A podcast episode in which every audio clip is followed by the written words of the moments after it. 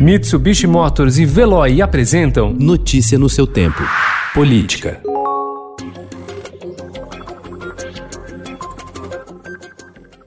O presidente Jair Bolsonaro informou a ministros do Supremo Tribunal Federal que escolheu o desembargador Cássio Marques, do Tribunal Regional Federal da Primeira Região, para assumir uma cadeira na corte. A vaga é a do decano Celso de Mello, que vai se aposentar em 13 de outubro. O nome agradou a políticos do Centrão que querem enfraquecer a Lava Jato e a ala do Supremo que faz restrições a investigações conduzidas pela Força Tarefa.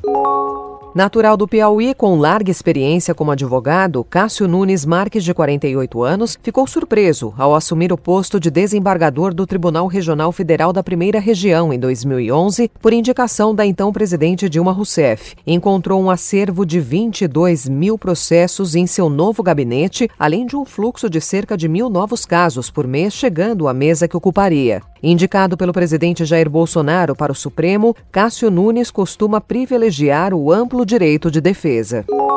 Há seis meses, o pesquisador Pedro Senger, de 25 anos, trabalha em casa por causa da pandemia de Covid-19. Quando precisa ir presencialmente ao emprego, sai de casa às 8 da manhã e caminha por 10 minutos. Neste horário, a encarregada de limpeza Vander Silva Simeão Pedro, de 54, está iniciando a terceira hora de trabalho. Para chegar às 6 horas no serviço, ela passa por ruas escuras até chegar a um ponto de ônibus mais seguro.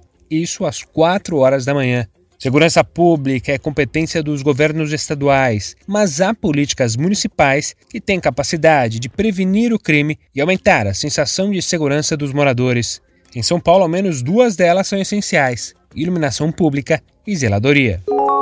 Candidato à reeleição, o prefeito Bruno Covas quer comprar quase meio milhão de tablets para colégios da periferia. Quase 109 mil seriam entregues até dois dias antes do primeiro turno. A proposta foi barrada pelo Tribunal de Contas do município anteontem. Uma reunião entre técnicos da prefeitura e do tribunal vai ocorrer hoje para discutir o processo. A compra seria por meio de um pregão eletrônico, em que fornecedores fazem um leilão às avessas para oferecer os mais de 400 265 mil equipamentos. Vence quem oferecer o menor preço. O acesso à internet dos tablets depende de outra licitação para aquisição de chips das operadoras de telefonia. Notícia no seu tempo. Oferecimento: Mitsubishi Motors e Veloy. Se precisar sair, vá de Veloy e passe direto por pedágios e estacionamentos. Aproveite as 12 mensalidades grátis. Peça agora em veloy.com.br e receba seu adesivo em até 5 dias úteis. Veloy, piscou, passou.